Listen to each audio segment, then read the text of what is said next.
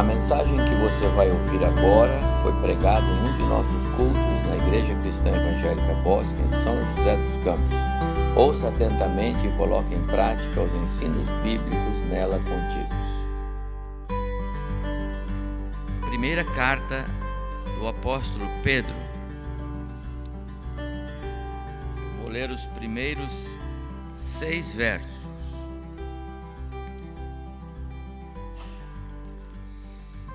Eu vou tomar a liberdade de fazer a leitura na tradução da nova linguagem de hoje, a nova tradução da linguagem de hoje, mas você pode acompanhar na, na nossa tradução aí, revista atualizada de Almeida, que o efeito é o mesmo. Mas apenas porque aqui eu é mais assim além de ser a palavra de Deus, tem um pouco do coração do pastor, porque as palavras aqui são é, um pouco mais próprias, talvez, para esse contexto da manhã de hoje. Primeira carta de Pedro, capítulo 3. Assim também você, esposa, deve obedecer ao seu marido, a fim de que, se ele não crê na mensagem de Deus, seja levado a crer pelo modo de você agir. Não será preciso dizer nada. Na sua Bíblia, este verso está escrito assim: sem palavra alguma, para que você ganhe o seu marido sem palavra. É assim que está escrito aí. Verso 2: Porque ele verá como a conduta de você é honesta e respeitosa. Não procure ficar bonita usando enfeites, penteados exagerados, joias ou vestidos caros. Ele não disse que não é para usar, viu? Pode usar. Claré pode comprar uma joia nova para Fátima, faz bem. Não é para não usar, é para ficar bem bonita. Mas é para não colocar nisto nas coisas, nos, nos objetos de ouro e de. É para não colocar aí né, o seu coração e o desejo de ser agradável ao seu esposo ou aos seus. É só isto. Quatro. Pelo contrário, a beleza de você deve estar no coração, pois ele não, pois, pois ela não se perde você acorda linda, mesmo quando não tem joia pendurada, porque não dorme, né? Ou, ou dorme lá? Não, né, Márcio? Não.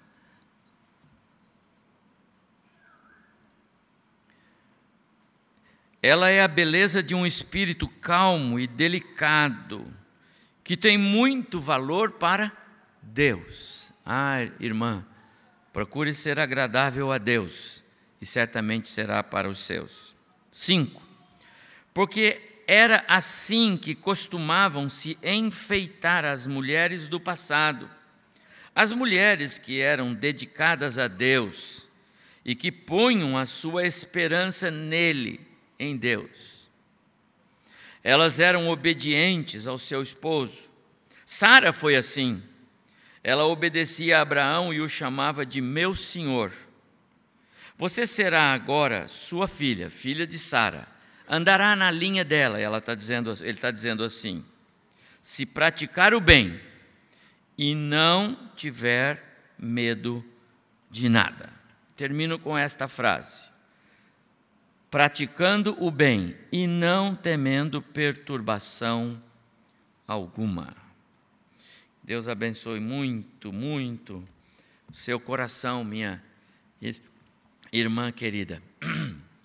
Eu escrevi aí na, no nosso boletim de hoje uma justa homenagem para você, irmã. Quinta-feira, 8 de março, foi o Dia da Mulher, Internacional da Mulher. Coloquei um, uma síntese. Esses movimentos que hoje têm força uh, no mundo inteiro para reconhecer o valor, a posição, a importância da mulher na sociedade, na família, no trabalho. Esse movimento ele data do final do século XIX, nós já estamos no 21. E inclui-se nesses movimentos aquele incêndio que aconteceu em Nova York, numa fábrica têxtil, lá em 1911, quando 130 mulheres morreram. E esse, esse, esse episódio foi um marco, inegavelmente, mas não foi o começo, é isso que é importante. Já vinha alguma coisa acontecendo. Mas foi na década de 70, então já no século XIX, na década de 70, que as Nações Unidas é, reconheceram e foi assinado um, um acordo internacional oficializando o movimento. No Brasil, desde o início do século passado, século XX, nós temos movimentos para preservar a identidade, a moral, a questão de violência. Mas foi a partir dos anos 80, com a primeira delegacia especializada da mulher, que o movimento então ganhou força. Mas, há cerca de 3 mil anos, então, eu vou voltar aqui um pouco, não alguns séculos, mas alguns milênios registros bíblicos mostram que o próprio Deus jamais deixou de valorizar a mulher. E eu cito aqui alguns, eu citei três, só para lembrar. Eu citei Abigail, uma mulher que foi valorizada por Deus, protegida por Deus, cuidada por Deus. Ela tinha um, marido péssimo, Nabal. Foi o próprio Deus que preservou os direitos dela e acertou as contas com o marido. Deus já advogava por você, irmã. Depois eu citei o caso de uma mulher sem nome, a viúva de Sarepta, outra mulher que as circunstâncias do contexto é, lhe condenavam né, ao infortúnio, viúva, sem lugar para é, amarrar sua canoa, mas Deus foi lá, mandou o profeta Elias, as coisas mudaram e a vida daquela mulher seguiu triunfalmente, porque Deus advogou a favor dela. Depois eu citei também, ainda no Antigo Testamento, o caso da mulher sunamita, que tinha uma visão missionária, mas ela não tinha filhos. E Deus mandou o profeta Eliseu, porque Deus também advogou a favor daquela mulher. Quando Pedro escreve, sejam é, agradáveis a Deus, é como se ele estivesse dizendo: agradem a Deus com suas vidas, cumprindo o seu papel de mulher, de esposa, de mãe, dentro da sua casa e da sociedade onde você vive. E Deus cuidará das suas causas. Deus cuidará de você. É, é, esses textos estão entrelaçados pelo fato de que Deus está no comando, pela sua soberana vontade, pelo seu plano eterno, de cuidar de você, irmã. Esse é o propósito de Deus. Muitas mulheres aparecem na Bíblia como exemplo de vidas que Deus honrou, valorizou, com cuidados especiais mulheres encorajadas e fortalecidas por Deus para que tomassem atitudes dignas de registro. Esta semana nós estávamos aqui celebrando o Dia Internacional da Mulher, porque nas nossas reuniões semanais as mulheres vêm em maior número, não é? Então eu achei justo e nós Começamos na segunda-feira, na nossa reunião de estudo bíblico e oração. Foi assim na quarta, de manhã e à noite. E encerramos na sexta. E mais do que isso, né, irmão Márcio? Uma festa. Claré distribuiu chocolatinhos. Se você, irmã, não pegou, depois pega o Claré aqui. Ó, não era para todo mundo? Só porque veio na reunião? Poxa. Mas o Márcio trouxe uns salgados e foi tão bom, porque eu escrevi a quem honra, honra, e como você, irmã, é importante. E nas nossas devocionais, nós começamos com esse texto de Pedro, porque Pedro fala algo que eu quero destacar aqui, com a permissão das irmãs que já me ouviram, mas eu quero destacar aqui, porque Pedro diz aqui na primeira carta, o texto que a gente leu no início, 1 Pedro capítulo 3, é, a respeito de você, mulher. Ele disse assim: é, para que, se algum deles, falando dos esposos, de modo geral, das pessoas que convivem com você, irmã, se algum deles ainda não obedecem à palavra, sejam ganhos, vírgula, sem palavra alguma. E eu parei aqui nesta expressão, sem palavra alguma. Ou seja, o testemunho silencioso é mais eloquente do que mil palavras. O testemunho silencioso, ele cava mais fundo. O testemunho silencioso, ele é mais eficaz. Às vezes a gente tenta ajudar Deus colocando palavras na palavra dele e não é bom. O testemunho silencioso é melhor.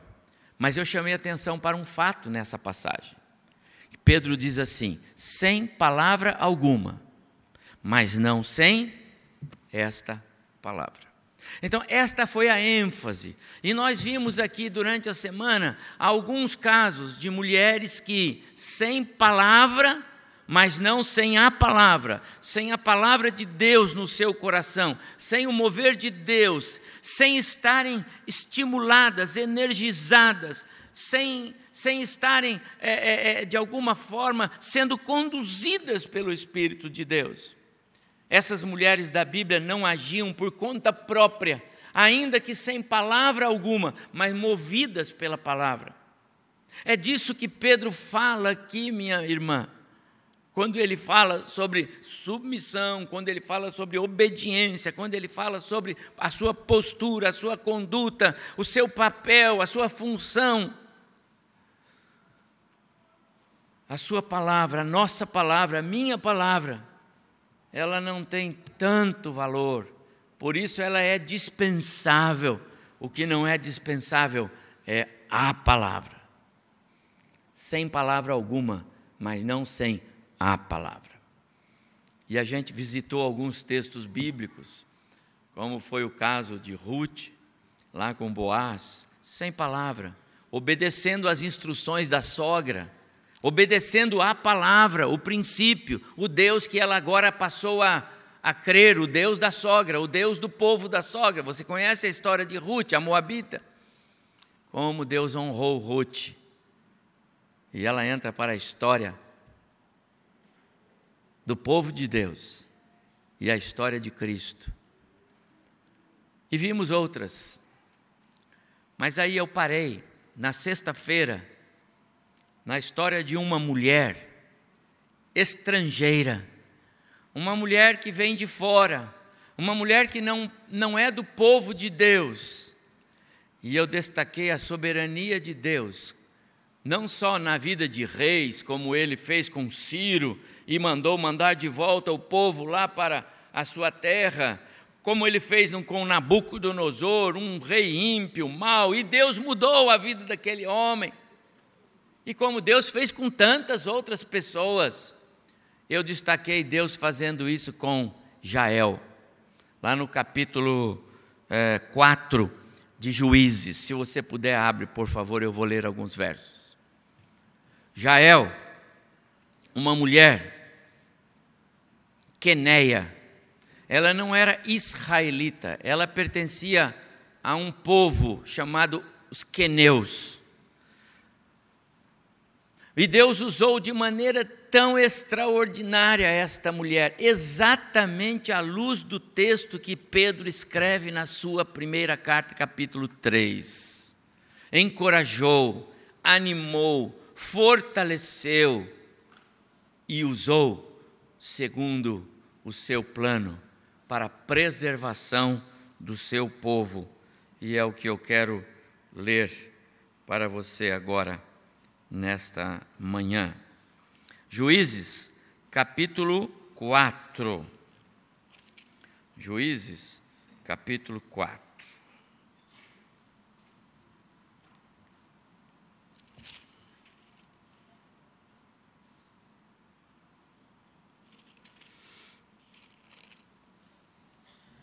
Os filhos de Israel tornaram a fazer o que era mal perante o Senhor depois de falecer Eude.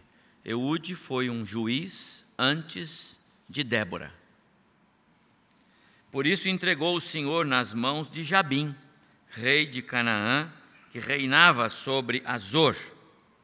E Císera era o comandante do seu exército, o qual então habitava em Arosete, Agoim. Clamaram os filhos de Israel ao Senhor, porquanto Jabim tinha 900 carros de ferro, era um rei poderosíssimo, esse rei cananita. E por 20 anos oprimia duramente os filhos de Israel. Israel estava vivendo debaixo da opressão de um rei cananita. Lembra, Israel estava chegando na terra prometida, tomando posse da terra prometida ah, é, Josué havia falecido e agora era um período em que os reis estavam, o, perdão, os juízes estavam é, é, é coordenando essa parte, essa, essa fase da história de Israel, enquanto eles iam é, é, tomando posse, assentando-se na terra que o Senhor deu. Verso 4: Débora, então, a profetisa, mulher de Lapdote, era quem julgava Israel nesse tempo. Verso 9. É, ela, Débora, porque Débora, aqui nos versos anteriores, mandou chamar é, é, é, Baraque, que era um dos comandantes lá das, das tribos de Israel, disse assim: ó, vamos investir contra esse camarada, esse Jabim. E ele disse: não, não, sozinho eu não vou, eu vou se a senhora for comigo. Débora então respondeu: certamente irei contigo, porém não será tua a honra da investida que empreendes, pois as mãos de uma mulher o Senhor entregará Císera. Então, Débora assumiu o comando dessa investida contra ah, o rei Jabim, o cananita, e o seu comandante Císera. O que vai acontecer aqui agora é que Deus vai é, é, é, Deus vai dar vitória ao seu povo. E o comandante do exército do rei Jabim, os cananitas, ele vai fugir, mas ele ainda é um perigo, ele ainda é uma ameaça, ele precisa ser exterminado. E isso vai acontecer aqui a partir do verso 17. Porém, Císera fugiu a pé para a tenda de Jael, mulher de Eber, o queneu, porquanto havia paz entre Jabim, rei de Azor, e a casa de Eber, o queneu. Deixe-me explicar. Os queneus não eram cananitas, não habitavam ali na terra de, de, dos cananeus e nem eram israelitas. Eles eram viajantes, como dizem aí, nômades. Mas eles tinham um acordo de paz. Nem mesmo os israelitas é, é, é, é investiam contra eles militarmente e nem os outros. Então havia um acordo de paz com Jabim, o rei dos cananeus, e com é, é, o povo queneu. Portanto, Jael, mulher de Eber, ela tinha a proteção deles. Quando ele pede abrigo na tenda dela, é porque ali era o melhor lugar para ele, era como se fosse a embaixada neutra, que ali ele não seria de modo algum prejudicado.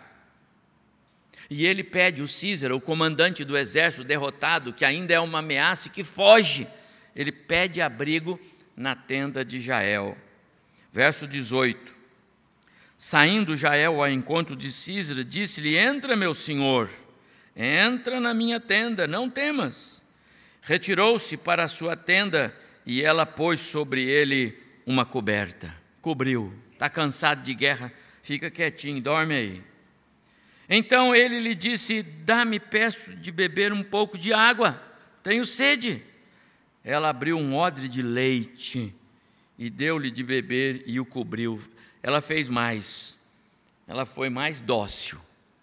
Leite era melhor, além de resolver o problema da sede, o leite lhe traria é, é, conforto, mas o leite tinha ah, um poder de, de dar um repouso físico, sabe? Como se fosse um adormecente assim. Ajuda a dormir. É leite especial, era leite de. Acho que era leite de camelo, de cabras montanhesas lá. Então, tomou o copão de leite, pluf, deitou. Ela fez tudo certo. Verso 20. Então lhe disse mais ele: Põe-te à porta da tenda, fica de vigia aí. E há de ser que se vier alguém te perguntar: Aqui tem alguém? Responde: Não, tem não. 21.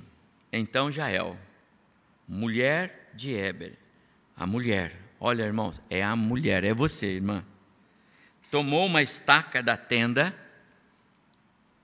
lançou mão de um martelo, isso aqui diz uma marreta, foi-se mansamente a ele e lhe cravou a estaca na fronte, de sorte que penetrou na terra, estando ele em profundo sono e muito exausto, assim morreu. E eis que, perseguindo Baraque a Císera, Jael lhe saiu ao encontro e lhe disse: Vem, mostrar-te-ei o homem que procuras. Ele a seguiu, e eis que Císera jazia morto, a estaca na fronte. Assim Deus, naquele dia, humilhou a Jabim, rei de Canaã, diante dos filhos de Israel. E cada vez mais a mão dos filhos de Israel prevalecia contra Jabim, rei de Canaã, até que o exterminaram. E quando termina o capítulo 5, diz: E a terra ficou em paz por 40 anos. O capítulo 5 é o capítulo do cântico de Débora, a juíza, que é, é, glorifica a Deus pela atitude de Jael. Uma mulher. Falei aqui durante a semana, guarde tudo que é estaca que você tem em casa, viu, irmão? Nada de deixar a marreta de folga lá, porque vai que essa história da Jael aqui pega e o pessoal fica animado, né? Mas, irmãos, que mulher extraordinária é essa Jael, não obstante é, o seu ato nos arrepiar na, na espinha, né? Mas não esquece que a cultura desse povo que nós lemos é guerra. Não esquece que eles presenciavam guerra dia após dia. Não esquece que a conversa de roda entre eles não era se uh, saiu um lançamento novo, um vestido, uma joia, se você já tem isso, se é verdadeiro, se é falso, você entendeu? Não, a conversa deles era guerra, guerra, guerra, guerra. Então, esse contexto não é anormal, ele pertence à época.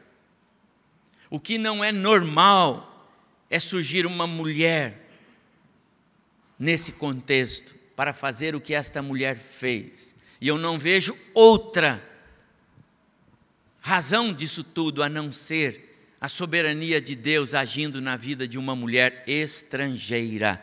Agora, meu amado irmão e irmã, se Deus, pela sua soberania, age em estrangeiros, pessoas que não são do seu povo, pessoas com as quais ele não tem compromisso, Deus é Deus de Israel, o seu povo aqui, Deus é Deus das do, da sua igreja hoje, a igreja do seu filho. Eu, como pai, não tenho nenhum compromisso, a não ser o compromisso moral, ético, social com os filhos dos vizinhos. Deus tem compromisso com você, com a sua igreja, com a sua casa, com os seus filhos, com aqueles que lhe chamam pelo nome.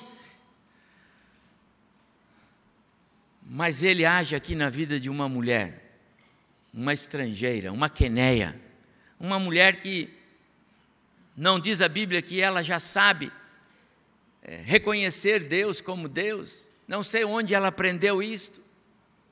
Deus agiu Deus foi lá no coração dessa mulher e disse: faça isto, e você será exaltada.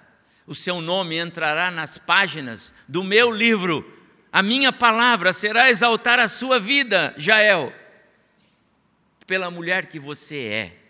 Que coragem! Né? Habilidosa ela, certamente, porque foi lá, tirou uma estaca que não era a estaca que desmontava a tenda, né? Já pensou se ela tira a estaca que desmonta a tenda? Estraga tudo. Ela tirou a estaca certa, botou lá no lugar certo. Não diz a Bíblia que ela errou a primeira martelada, diz que foi uma só. Que habilidade. Deus usou aquela mulher para um para cumprir um propósito seu. Não estou aqui querendo exaltar a atitude de, de ação física dela. Estou querendo exaltar a sua coragem, a sua determinação em cumprir um mandato do Senhor. Estou aqui exaltando a sua obediência. Estou aqui exaltando o fato de que essa mulher que conhecia pouco do Deus que você conhece muito e muito mais. Você sabe que Deus é um Deus é, galardoador, um Deus que honra, que é fiel, um Deus que supre. Você tem experimentado isso? É claro que tem. Aquela mulher não, mas ela recebeu um impulso do Espírito no seu coração e obedeceu, sem temer. Ela fez o que tinha para fazer, tomou o lado certo, ficou do lado do Deus Altíssimo, honrou. E Deus a honrou, e o seu nome entra aqui, junto com o nome de Débora, uma das, um, um, uma das personalidades que é, a Bíblia destaca, Jael está aqui. Eu quero dizer, minha amada irmã, que Deus haverá de honrar você, você haverá de entrar para a história, se você colocar obediência ao Senhor em primeiro lugar. Se você colocar é, honra ao Senhor, não faça questão de muitas vezes ter que ceder, não faça questão de muitas vezes ter de perdoar e perdoar e perdoar de novo, não faça questão disto. Renuncie os sentimentos de perda, minha prezada irmã. Cristo fez isto por nós e por isso somos salvos hoje. Não faça questão de dar passos para trás para recomeçar histórias que não tinham nenhuma razão de serem interrompidas. Eu ontem, eu vou falar sobre isso daqui a pouco, não agora, mas ontem estávamos aqui numa reunião muito boa do Ministério de Casais da Igreja e eu li aqui no livro que o pastor Júnior escreveu, foi o nosso preletor ontem, e eu já citei esta frase hoje, e vou novamente, se eu achar aqui, mas é tão precioso o que sai desta frase, que é de um autor desconhecido. 135. Ah, é verdade, era lá para frente. Muito obrigado, Sara. É, é lá na frente, eu estava aqui atrás, lembrou bem. Então, a frase é esta: Há criaturas que são como a cana. Pensa em você aqui, irmã. Há criaturas que são como a cana, mesmo postas na moenda, esmagadas de todo, reduzidas a bagaço. Você já viu como é que faz caldo de cana? Eu, eu amo caldo de cana. Viu? Quiser trazer uma garrafinha para mim, claro, pode trazer. Eu amo. Docinho, então nem se fala.